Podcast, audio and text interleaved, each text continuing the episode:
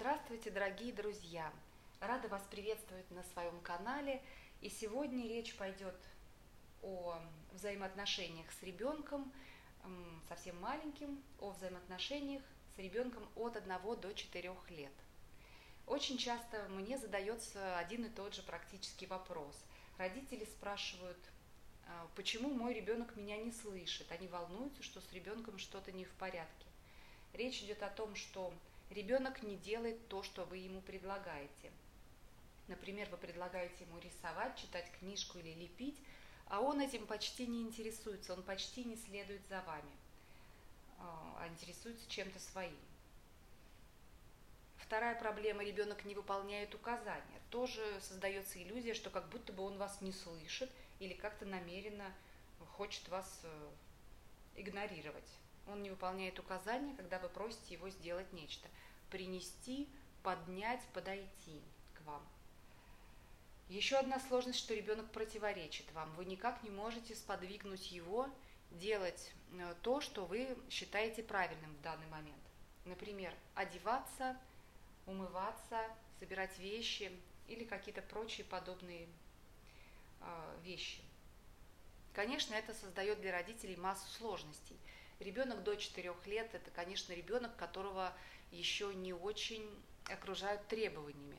Но, тем не менее, какой-то обыкновенный уклад поддерживать нужно, и ребенка нужно куда-то водить, как-то его одевать и умывать. И если ребенок совсем не хочет слушаться, это сложность. Все эти вопросы объединяются в одну такую э, жалобу, что ли, родителей. И ребенок не слышит меня, он не делает то, что я его прошу. Что в ответ происходит э, со стороны родителей? Три таких лидирующих тактики есть. В первую очередь родители начинают давить на ребенка. Они начинают, чем больше ребенок сопротивляется, тем больше они его прессуют, закручивают гайки, начинают его ругать. Особенно, так сказать, сложная ситуация становится в тех семьях, в которых в ходу физические наказания, потому что методы воздействия на ребенка все более усиливаются, становятся все грубее, и проблема тоже усиливается. От давления, как правило, дети слушаться не начинают. Вот в большинстве случаев э, ребенок, на которого сильно давит, это все-таки неуправляемый ребенок, это ребенок, с которым невозможно сладить. Поэтому давление и закручивание гаек – это не метод общения с маленькими детьми, а, то есть неэффективный метод. Второй популярный родительский, что ли, путь в ответ на то, что ребенок не слышит, это прогибаться под требования ребенка. Родители не могут справиться с тем, что ребенок ведет себя вот таким образом упрямым, и начинают просто делать то, что хочет ребенок. Не хочет ребенок умываться и причесываться, ну пусть уже ходит непричесанным. Не хочет куда-то идти, ну и ладно, родители не выходят неделями из дома, потому что ребенок не хочет гулять и одеваться. И так далее. Семья может вести совершенно странный детский образ жизни, жить в такой песочнице. И э, режим тоже может быть подстроен под ребенка, и мама там чуть ли не с ложкой ползает за этим ребенком, чтобы его как-то накормить практически ребенок устанавливает уклад жизни семье. Не родитель в связи с э, требованиями ситуации устанавливает этот уклад, а ребенок. Такие дети тоже достаточно неблагополучными могут расти, они становятся нервными, истеричными, тревожными, как правило, потому что отсутствие сильных фигур, которые знают, как надо в моей жизни делать, это достаточно тревожащий и даже невротизирующий фактор для ребенка. И третья тактика, также тупиковая, это упрашивание ребенка послушаться и объяснение ему, почему это надо сделать.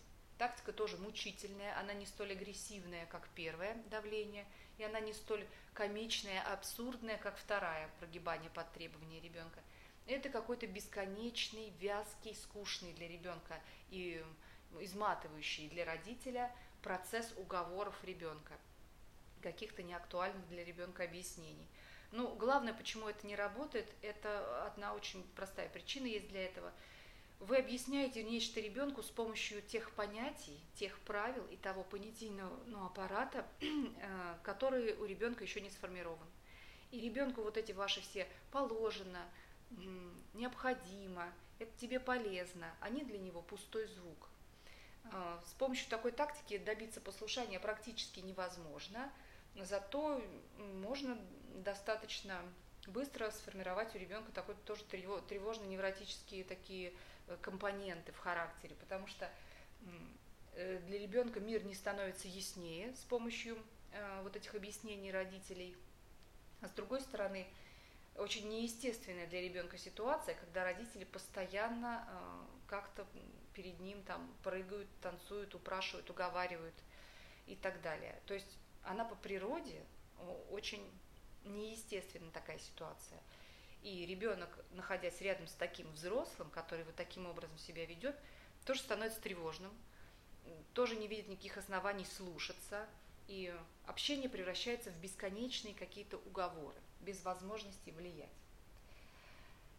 Э, все три тактики не очень правильные, и мы будем обсуждать более полезные тактики влияния на ребенка. Э, главное, что надо понимать – про эту ситуацию. Ребенок до трех, до четырех лет еще находится на стадии, которая называется досоциальная стадия. То есть ребенок еще не освоил те правила, с помощью которых он будет впоследствии ваш, вас слушаться. Он еще не принял тех установок, которые ему нужны для этого послушания. И задача воспитателей как раз постепенно этим правилам обучить. Не просто предъявить это правило и ждать, что ребенок послушается, как будто бы он робот – на пульте управления. Сказали «сделал», а именно обучить его, научить его этим правилам, постепенно их привить. Это требует и определенного терпения, и главное понимание того, что ребенок в смысле правил это действительно чистый лист. В смысле характера, темперамента он не чистый далеко лист, но в смысле наличия правил в его, так сказать, пассивном арсенале при рождении, это совершенно чистый лист. И так вот наивное ожидание, что ребенок будет слушаться просто потому, что вы его попросили, просто потому, что вы ему сказали. Вот приведу такой пример. Если вы заводите, например, щенка себе домой, вы же не ждете, что он сам по себе начнет слушаться. Вы же прекрасно понимаете, что вам надо будет долго, терпеливо, скорее всего, с какими-то откатами назад его воспитывать. Если вы адекватный хозяин, вы будете его воспитывать умно и добро. Если вы неадекватный, вы будете его там злобно воспитывать. Но все равно почти ни у кого нет иллюзий, что собаку нужно воспитать для того, чтобы она вела себя правильно, в соответствии с теми нормами, в, ну, в которых она живет. Городская ли собака, это деревенская собака и прочее. Но при этом многие родители почему-то ждут, что ребенок должен их слушаться просто потому, что он их ребенок, просто потому, что они сказали, как будто бы минуя вот этот процесс обучения послушанию и обучению правилам. А, на самом деле, конечно, именовать этот процесс, этот этап невозможно. Ребенок рождается с некой большой личной активностью, э, с неким стремлением актуализировать себя через действие, с большой энергией для того, чтобы ему врастать в этот мир. И дети рождаются в совершенно разных областях, в разных культурах, исторических эпохах. Ребенок мог родиться в чукотской семье, в викторианское время – он может родиться в современной Африке, может родиться в Чуме, например, где-нибудь, или может родиться в современной американской, японской, корейской семье. И в зависимости от того, где он родится, к нему будут предъявлены разные требования. И он им обязательно сможет соответствовать. Но изначально понятие э, того, как ему нужно себя вести, каким требованиям подчиняться и как действовать в ответ на указания родителя, у него нет и у него есть только личная активность, природная активность, сила природы, которую вы должны с помощью своих там эм, осмысленных действий направить в определенное русло. И первая базовая установка для того, чтобы успешно общаться с маленьким ребенком, ребенок пока не умеет вас слушаться. Он еще не умеет ходить на улице рядом. Он еще не знает, почему нельзя перебивать бабушку. Он еще не знает, что за столом сидят и не, не кладут ноги на стол, а держат их там под столом. Всего этого он еще не знает. И для того, чтобы его э, наполнить, что ли, всеми этими правилами, требуется много времени и много правильно проведенного с ним времени. И какого-то одного, двух, трех, десяти указаний на это обычно недостаточно для того, чтобы он принял эти правила. Итак, перед нами нормальный ребенок, который имеет собственную активность и не имеет пока еще правил. Его нужно обучать. Подробно о том, как обучают детей, как их воспитывают, я пишу в своей книге «Воспитание ребенка от года до трех. Перезагрузка».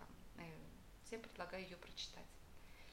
У родителей существует такой миф, что есть же нормальные дети, которые все понимают с одного раза, которые слушаются. И родители видят вот этих самых нормальных детей и понимают, что их ребенок, он какой-то ненормальный потому что он не слушается с первого раза, он убегает на улице, он размазывает кашу по столу, а нормальные дети едят ложкой и ничего не размазывают. В чем тут дело? Есть ли действительно какие-то такие нормальные дети и насколько правильно ведет ваш ребенок себя? Как правило, родители нормальных детей интуитивно создают правильную среду для них. И таким образом эти дети побуждаются к послушанию гораздо эффективнее – то есть сама среда, которую создают родители, тот уклад, который они организуют, она такая располагающая к послушанию, что ли. Позже мы перейдем к каким-то ну, принципам главным, а, как это сделать любому родителю. Но некоторые родители не нуждаются в этих принципах, они очень ловко все это делают э, интуитивно. Это, в общем, совершенно нормально. Некоторым получается это сделать интуитивно, некоторым нужна какая-то определенная поддержка. И вот так называемые нормальные дети – это дети родителей, которых э, не нужно учить, которые сразу берут правильный тон общения с ребенком. И ребенку легко слушаться, у ребенка помимо вот той собственной активности, про которую я говорила, той энергии жизни, которую нужно только направить в верное русло, у него, у него еще есть огромная потребность во взрослом, в родителе. И это полностью обосновывает его следование за родителем. Ребенок хочет следовать за лидером, э, должен за ним следовать и будет следовать. Ну, надо только, чтобы лидер вел себя правильно. И как раз сейчас мы перейдем именно к этому. Есть, сегодня я расскажу три основополагающих принципа, которые лежат в основе того, чтобы у вас все получалось с маленькими детьми.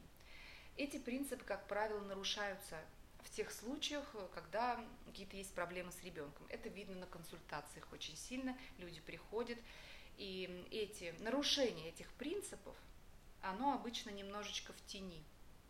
Вот люди обычно себе хорошо представляют, что эм, ну там не надо кричать на ребенка громко, не надо ссориться перед ним. И если они нарушают эти правила, то да, ну, есть какие-то неприятности. Это очевидные такие нарушения, очевидные косяки в поведении родителей. А то, о чем я сейчас расскажу, это скорее больше такие скрытые, очень важные такие штучки, на которые не все далеко смотрят. И сейчас мы прямо к ним перейдем. Три принципа. Первый принцип. С самого раннего детства надо научиться смотреть на ребенка внимательно и понимать, что сейчас с ним происходит на эмоциональном уровне, что он переживает. Э, Ребенок переживает что-то каждую минуту, каждую секунду. Наша эмоциональная жизнь не замирает, не затормаживает ни на мгновение.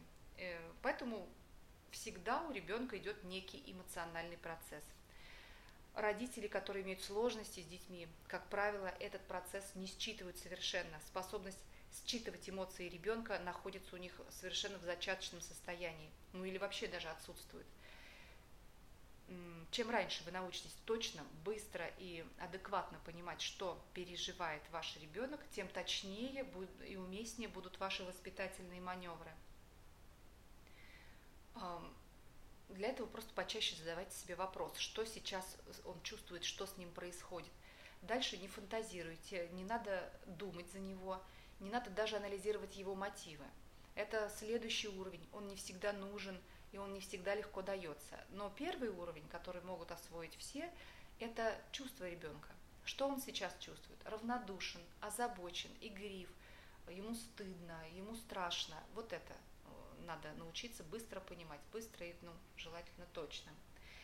В таком случае ваши действия станут точнее. Так, если вы видите глубокое равнодушие к какому-нибудь пазлу или книжке вашего ребенка, то вы, скорее всего, среагируете на это равнодушие и не будете дальше его мучить, э, предложите ему что-то другое или прочее. И всякие самые разные нюансы в общении с ребенком требуют обязательной калибровки. Вы должны обязательно посмотреть, а к какой системе, кому я это обращаю, что переживает тот человек, от которого я хочу нечто.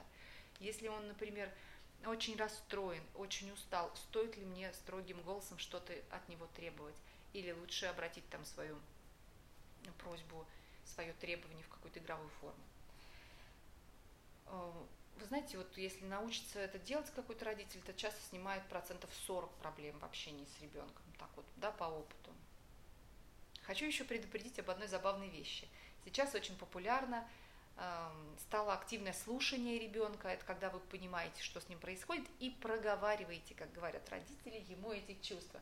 Очень такая модная, довольно забавная тема, вот это проговаривание чувств все так как-то этим увлеклись, что множество родителей все время что-то проговаривают детям. Они постоянно проговаривают то, что чувствуют они, ну, сами родители, это даже более популярно, и стараются часто проговаривать то, что чувствует ребенок. Ты устал, тебе сейчас радостно, там стыдно и так далее. Вот большой акцент на такой практике делать не надо. Вы просто сконцентрируете ребенка на вот этой эмоциональной жизни – это далеко не все и не главное, чем должен там жить человек. Он должен иметь представление об этом очень четкое. Ну, не надо от полного равнодушия к чувствам, которое у нас было некоторое время назад и в культуре, и в воспитании, э, переходить к какому-то невероятному вниманию к этим чувствам. Это такой же неадекват, не надо на этом концентрироваться. То есть вот с этим проговариванием чувств ребенку э, надо быть осторожнее. Учиться понимать чувства полезно всегда. Надо видеть, что он чувствует. Но разговор об этих чувствах надо вести ну, в специально отведенное для этого время. Что. Итак, первая тактика. Надо научиться смотреть на ребенка. Сложная вещь, несмотря на то, что звучит она просто. Вторая необходимая вещь, второй принцип для того, чтобы маленькие дети вас слушались, это ваш внешний вид и ваша внешность, да, вообще вот в широком смысле, ваш имидж, что ли, который вы предъявляете ребенку. В отличие, ну, в разрез да, с таким расхожим мнением, что для детей нет авторитетов, потому что они слишком малы, чтобы понимать про эти авторитеты. А, на самом деле маленький ребенок очень чувствителен к авторитету. Только этот авторитет выражается у него чисто внешними признаками. Да? Он для него предъявлен этими внешними признаками родительской фигуры. Итак, очень э, важно, как и что вы говорите ребенку. Самое простое упражнение, которое можно сделать на этот счет, это выработка четырех голосов родителя. А, вы должны уметь все сказать четырьмя разными способами, как минимум. На самом деле больше, но четыре голоса – это минимальный уровень. Первый голос – это совершенно дружелюбное, ласковое, игривое э, обращение к ребенку.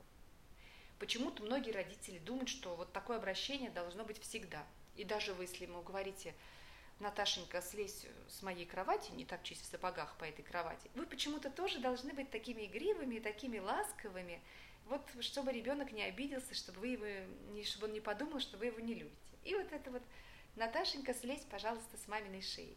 Наташенька слушать не будет такую штуку, потому что она должна различать, где мама говорит серьезно, где несерьезно. Голос дружелюбный, ласковый, милый – это только один из голосов и он не должен использоваться, когда вы даете какие-то указания ребенку. Второй голос – это нейтральный голос. Это голос предписания, голос указания ребенку. Это еще не строгий голос совершенно. То есть это некая такая, ну, спокойный, ровный тон. Еще раз подчеркну, что не каждое обращение к ребенку должно вот как-то искриться ласковостью или милостью. Это очень простой, упрощенный, слащавый тон общения с ребенком, который не даст вам никакого э, влияния, никакого счастья он ребенку не предоставит, поскольку нет никакой разницы в вашем обращении. Э, просто приестся и будет выглядеть фальшиво, что самое главное. Милый, ласковый тон, сказанный на основе гнева или какой-то усталости родителя, это, скорее всего, считывается ребенком как фальш. Итак, второй голос – это нейтральный голос. Третий голос – это уже строгий голос. Это когда уже ребенок, так сказать, находится на грани того, чтобы делать сильно-сильно в разрез с вашими желаниями, и вы уже говорите ему строже, вы уже говорите это совершенно другим тоном. Причем все четыре голоса должны быть подконтрольны. Вас не должно выносить в какие-то голоса. То вы от умиления плачете, то вы кричите на ребенка. В общем, вы должны владеть этим, ну, примерно как актер, очень осознанно. И последний голос – это совсем строгий голос. Это когда уже вы сердитесь на ребенка и должны ему голосом показать это. Вы не должны ему показать это рукоприкладством. Вы не должны ему показывать это какими-то санкциями, отвержением ребенка. Но вы можете и даже должны показать ему это голосом. Он должен это понять, что мама сильно сердится, и при этом, если голос будет ваш осознанно да, применен, то будет понятно, что, в общем, вы не очень опасны. Ну, вы не взрывоопасны, что сейчас вас разорвет, вы начнете драться. Как правило, у родителей, у которых есть значительные проблемы с дисциплиной ребенка, голос приблизительно один, и они стараются его везде, везде применять. Второго голоса нет, это второй уже, например, страшный крик или какой-то физический срыв. И сложно даже в экспериментальном порядке попробовать да, сделать два-три голоса. Для того, чтобы разрабатывать свой авторитетный имидж, что на самом деле очень важно именно с маленькими детьми, попробуйте тренировать четыре голоса. Перед зеркалом, перед диктофоном, в любом удобном формате, вместе с супругом желательно, корректируя друг друга, это, кстати, очень веселое времяпрепровождение, э, разрабатывайте свои разные голоса для разных случаев. Родители – это роль. В этой роли можно эм, заниматься и внешним своим проявлением, и идеологическим, и даже философским наполнением этой роли, но и внешним, вот, о котором я сейчас говорю, тоже очень важно заниматься. Разрабатывать свою, так сказать, очередную роль, если вы хотите ее хорошо играть. Итак, голос, поза и внешнее предъявление. Третий принцип очень важный, он касается только маленьких практически детей. Вот если первые два принципа, они в общем универсальные – ребенок любого возраста на них реагирует, то третий принцип – это скорее только про малышей. Это понимание нестойкости внимания ребенка. В общем, как ни крути, а проще всего с ребенком управляться, если вы ловко, вовремя умеете переключить его внимание. Э, дети имеют свойство такое, оно называется полезависимость. Дети целиком эм, подвержены влиянию стимулов, которые есть вот в их поле зрения. Что-то пролетело, побежало, что-то лежит, надо потрогать. Именно поэтому дети не могут усидеть спокойно нигде. Им все время надо что-то ковырять, куда-то лезть, потому что все предметы, они обладают определенной притягательностью для них и постоянно их манят. Потрогать, посмотреть, поглазеть, там, поковырять. Это свойство, с одной стороны, досадное, когда нужно, чтобы ребенок сидел спокойно, но с другой стороны, оно совершенно незаменимое свойство для того, чтобы с ребенком как-то управляться. Самое простое, что можно сделать с непослушанием ребенка, это перенаправить его внимание. Только это надо сделать вовремя. Так, например, если вы знаете, что в супермаркете ваш ребенок начнет скандалить, выпрашивать или там валяться на полу, вы должны заранее придумать, чем вы будете его отвлекать. Будь то мороженое, будь то э, возить тележку, приносить апельсины или э, считать, я не знаю, какие-нибудь пачки, которые вы складываете в тележку. Главное это сделать до того, как ребенок уже завалился на пол. Или как ребенок там тащит какую-нибудь пачку с макаронами, там, желая ее рассыпать. То есть все эти вещи, понимание нестойкости внимания ребенка, э, вы должны использовать задолго до того, как ребенок уже начал вести себя неправильно. Вы должны их использовать, направляя ребенка. Так, например, если вы знаете, что ребенок ваш прямо при входе в супермаркет бежит к банкам и норовит ими играть, вы еще за пять шагов до этого места говорите, слушай, а ты умеешь управлять моей тележкой? Таким образом, уводя внимание ребенка от этих банок. Ну, привожу простые примеры. На самом деле для любого случае можно придумать свои отвлечения, свои уводы внимания в сторону. Напишите, пожалуйста, мне в комментариях э, какие-то случаи, мы их будем обязательно обсуждать. Пишите также свои вопросы. Вот это третий принцип. Проще всего маленького ребенка отвлекать.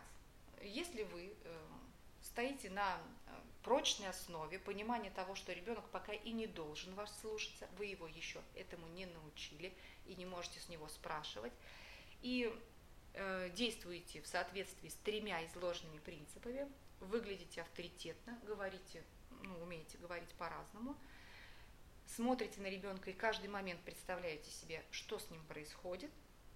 И третье, понимаете нестойкость его внимания и поэтому возможность им в огромной степени управлять, то ваше взаимодействие с маленьким ребенком будет э, ну, таким достаточно мирным. Еще, конечно, тот возраст, о котором я говорила, он еще осложнен тем, что там где-то в середине этого возраста начинается кризис трех лет, отдельная тема. а, которую тоже можно там прочитать в моей книге, как действовать, и еще об этом, скорее всего, будем говорить. То есть возраст достаточно сложный объективно, э, но тем не менее при правильном подходе он проходит весьма благополучно. Он помимо того, что сложный, он еще очень важный. Нельзя думать, что сейчас ребенок перерастет, повзрослеет, ну тогда все будет нормально, а пока уж там, ну как получится.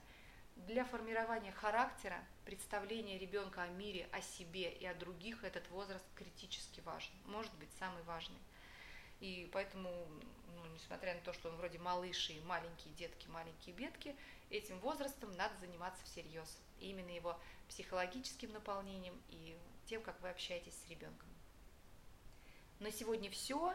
Удачи вам и счастья с вашими детьми. И до новых встреч!